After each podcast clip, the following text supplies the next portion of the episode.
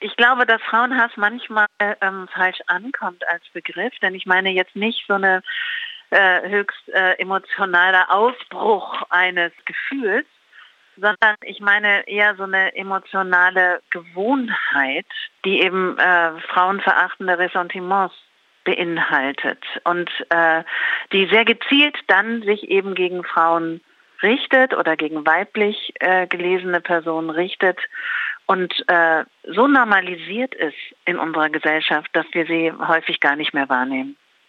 Hm. Äh, auf diese Normalisierung ähm, kommen wir gleich zu sprechen davor.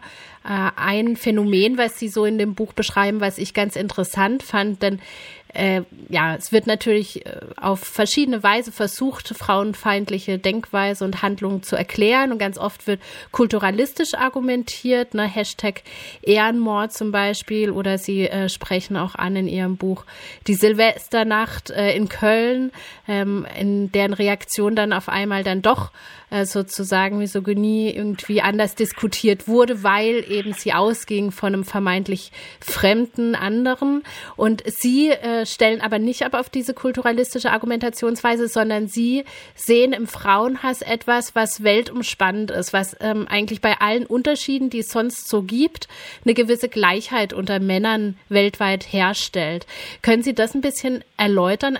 Also ich würde sagen, Frauenhass ist jedem patriarchalen System immanent. Es geht darum, das ist ja eben, wie das Patriarchat auch sagt, die Herrschaft des Mannes über, über Frauen. Und, äh, und das macht sich eben nicht an bestimmten äh, sogenannten Kulturen fest, sondern das gibt es überall, wo es diese Macht gibt. Im binären Geschlechterverhältnis, das würde ich dazu sagen. Vielleicht kann man ein ganz einfaches Beispiel mal nehmen. Ja, diese, die Normalisierung davon, dass sich Frauen und Männern unterschiedlich im öffentlichen Raum bewegen. Dass jede Frau weiß oder sich darüber Gedanken machen muss, wie sie nachts alleine nach Hause kommt. Dass sie nicht nachts durch einen Park geht, dass sie bestimmte dunkle Ecken meidet, Möglicherweise telefoniert sie während ihres Nachhausewegs. Sie hat einen Schlüssel in der Hand, in der äh, geballten Faust, was auch immer. Alle Frauen kennen diese Situation. Männer kennen das nicht, diese Gefährlichkeit, die ihnen da droht. Frauen sollen dafür Sorge tragen, dass sie unversehrt bleiben. Dazu werden sie von frühester Kindheit an erzogen. Männer also müssen das nicht. Die müssen nicht darauf achten. Und es geht eben selten darum, Männer von diesen, vor diesen Taten abzuhalten und von frühester Kindheit an daran äh, oder darauf hin zu trainieren, auf gar keinen Fall grenzüberschreitend zu sein. Und bei Frauen geht es eben darum, sich immer auch um die eigene Sicherheit zu kümmern. Das ist für mich ein Beispiel davon, wie normalisiert das ist. Und das gibt es in allen Gesellschaften. Diese Gefahr, die für Frauen vorhanden ist, die ja auch sehr groß gemacht wird. Also das ist natürlich auch zwiespältig darüber zu sprechen, weil einerseits äh, gibt es diese Gefahr und andererseits äh, ist aber auch dieses Bild dieser Gefahr wichtig, um nämlich Frauen in ihrer Bewegungsfreiheit und auch sonstigen Freiheit, also auch Sprechfreiheit oder eben wohin man sich wie bewegt, ähm, aber auch ähm, ja, wie man sich verhält, auch einschränkt. Und auch das ist nützlich für das patriarchale System. Mhm. Ja, Sie schreiben ähm, einleitend in Ihrem Buch, dass dieser Frauenhass, und das haben Sie ja jetzt eben auch äh, eigentlich gut beschrieben, eingebettet ist in eine zutiefst sexistische Grundstimmung. Das ist so ein Grundrauschen und dieses Grundrauschen, das ist überall und wird tagtäglich immer wieder aufs Neue hervorgebracht und gefestigt. Diese sexistische Grundstimmung ist so normal, äh, dass Betroffene von misogyner Gewalt, oft auch von sexualisierter Gewalt, oft unsicher sind, ob das, was ihnen angetan wurde, wirklich so schlimm war, wie sie das empfinden.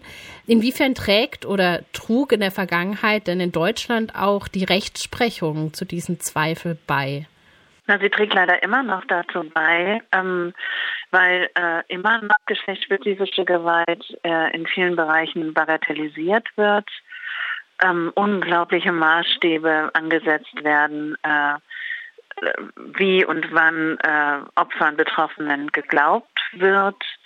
in dem äh, immer noch Partnerschaftsgewalt, also diese Gewalt im engsten sozialen Nahraum verharmlost wird, immer noch nicht gesehen wird, dass äh, eben diese ganzen Bedrohungen, diese Ankündigungen auch von Gewalt oder möglicherweise sogar, wenn angedroht wird, dass äh, ein Ex-Partner seine Frau töten will, dass das immer noch nicht ernst genommen wird. Und das sind, das ist sowohl die Justiz als auch die Ermittlungsbehörden. Vor allem aber ist das eben auch gesamtgesellschaftlich so, dass man äh, weiterhin die geschlechtsbezogene Gewalt nicht als massives Problem in unserer Gesellschaft anerkennt.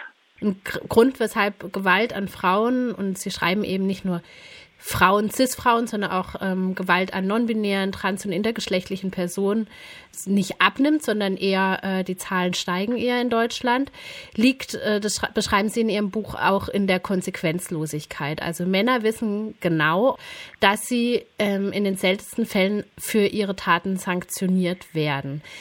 Vielleicht können Sie ein bisschen entfalten, ja, auf welchen Ebenen sozusagen Männer nicht mit Konsequenzen rechnen müssen oder im Umkehrschluss eigentlich, wo könnte denn eigentlich oder wo sollte denn eigentlich spürbar werden, dass Gewalt an Frauen nicht äh, akzeptiert wird und Konsequenzen hat?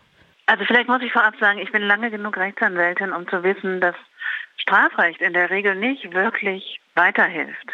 Ich fordere jetzt nicht hohe, hohe Strafen oder ähm, härtere Strafen. Ich glaube, das nützt nichts. Was etwas nützen würde, ist eine rasche Reaktion auf eine bestimmte Verhaltensweise. Ja, so. Und das möglicherweise auch strafrechtlich.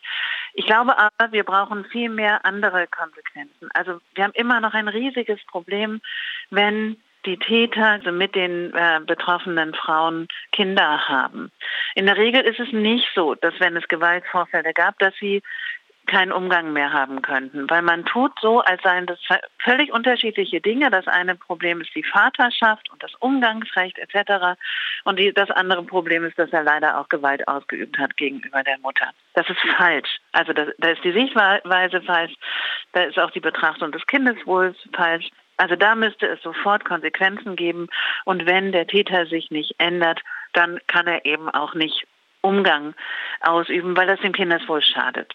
Auch sonst ist es so, dass wir in unserer Gesellschaft, man muss sich das mal fragen, ja, alle, alle Personen, mit denen ich spreche, sagen, ja klar, ich kenne auch eine Betroffene, ich habe das auch erlebt, meine, meine äh, Schwester, meine Freundin, meine äh, frühere Kita-Freundin, wer auch immer, haben auch erhebliche Gewalt erlebt, sind vielleicht, vielleicht kennt man sogar eine Frau, die ermordet worden ist. Und niemand kennt Täter. Ja, die werden verschwiegen. Also die tauchen irgendwie nicht auf. Es gibt auch gar keine bekehrten Täter. Auch das, da könnte man ja auch mal drüber nachdenken. Ja, warum gibt es keine Männer, die sich in die Öffentlichkeit stellen und sagen, ja, ich habe auch in meinem früheren Leben Gewalt ausgeübt und jetzt weiß ich, wie schrecklich das war, was ich getan habe. Und jetzt initiiere ich zum 25.11. eine Demo von Männern gegen männliche Gewalt gegen Frauen.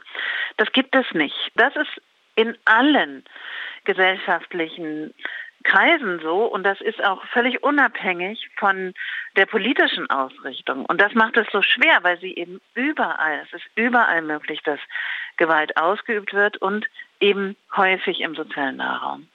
Haben Sie eine Erklärung, warum das so unterbelichtet ist? Also gar nicht so unterbelichtet, das Thema. Ja, wir kennen die Zahlen, die werden immer veröffentlicht. Am 25.11. sind immer wieder alle völlig erschüttert darüber, wie hoch die Zahl ist. Wir wissen, dass alle drei Minuten zeigt eine Frau Partnerschaftsgewalt an. Und das sind nur die, das ist das Hellfeld, das sind nicht die ganzen vielen Dunkelfeldzahlen von Frauen, die es eben nicht anzeigen. Also wir wissen das es gibt eine große Erschütterung und genau deswegen habe ich dieses Buch geschrieben, um eben zu hinterfragen, warum passiert aber nichts? Warum gibt es da irgendwie Mini, so ein Mini-Etat im Familienministerium, in dem auch noch irgendwie das bekämpft werden soll? Und warum sagt man nicht, dass es hier wirklich vorrangige staatliche Aufgabe, das zu bekämpfen? Und ich würde sagen, das ist eben, weil es dem patriarchalen System immanent ist und weil auch diese Gewalt letztlich die Gesellschaft in der Form, in der wir leben, stützt. Weil es nämlich, also schon alleine die Bedrohung mit dieser Gefahr Frauen davon abhält, tatsächlich gleichgestellt zu sein. Hm. Den politischen Bereich haben wir jetzt völlig ausgeblendet. Ich würde dieses Fass jetzt auch nicht äh, nochmal aufmachen. Sie haben es hier und da angerissen und man kann den Hörerinnen und Hörern ja auch einfach die Lektüre Ihres Buches empfehlen. Vielleicht abschließend trotzdem. Sie schreiben auch am 8. März und am 25.11. ist der Aufschrei immer riesig. Dabei ist es eben äh, eine Problematik, die rund um die Uhr jeden Tag den, das ganze Jahr über ja in Betracht genommen und vor allem irgendwie bearbeitet werden sollte.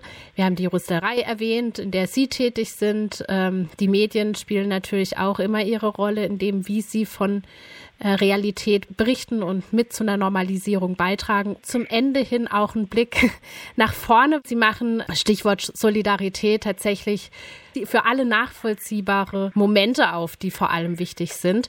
Vielleicht können Sie abschließend ganz weg von eben so einem von juristischen Blick äh, drauf gucken. Was können denn Einzelne tun? Ja, ich glaube, man kann viel mehr tun, als man immer denkt. Wenn man den Verdacht hat, dass es Gewalt äh, gibt in einer Beziehung, die entweder eben in der Nachbarschaft äh, lebt oder ähm, im Freundeskreis, Bekanntenkreis, eine Arbeitskollegin, wie auch immer, dann kann man einfach diese Person ansprechen, kann sagen, ich habe hier so eine Vermutung, meine Tür ist offen. Ich gebe dir hier meine Handynummer, auch wenn du jetzt nicht sprechen willst, ist ja vielleicht auch blöd, auch wenn du jetzt sagst, ist überhaupt nichts dann äh, tut mir das leid, dass ich dich jetzt äh, damit äh, belästigt habe, aber ich habe dieses Gefühl, ich bin ansprechbar und für dich da. Das finde ich ist die eine Seite und die andere Seite ist tatsächlich im Bekanntenkreis dann auch äh, den verdächtigen Täter mal zu konfrontieren, zu sagen, ich höre hier immer so komische Sachen in eurer Wohnung, was ist denn da los? Ähm, ich habe äh, auch sonst mitbekommen, äh, dass du irgendwie so verächtlich über deine Frau sprichst. Warum ist denn deine Freundin auf einmal weg und will gar keinen Kontakt mehr haben, etc. Also auch das zu thematisieren. Und ich glaube, insgesamt müssen wir, es heißt immer, die Frauen sollen ihr Schweigen brechen. Ja, natürlich wäre toll, wenn die Frauen davon, darüber sprechen könnten. Wichtig ist aber, dass die Gesellschaft ihr Schweigen bricht und dass man ähm, eben aufhört, das zu tabuisieren und zu sagen, das ist ja nur so privat, das geht uns alle nichts an, was dahinter den verschlossenen Türen ist. Nein, genau im Gegenteil. Es geht uns alle was an, wenn wir in einer Gesellschaft leben wollen, die für alle frei und gleich ist.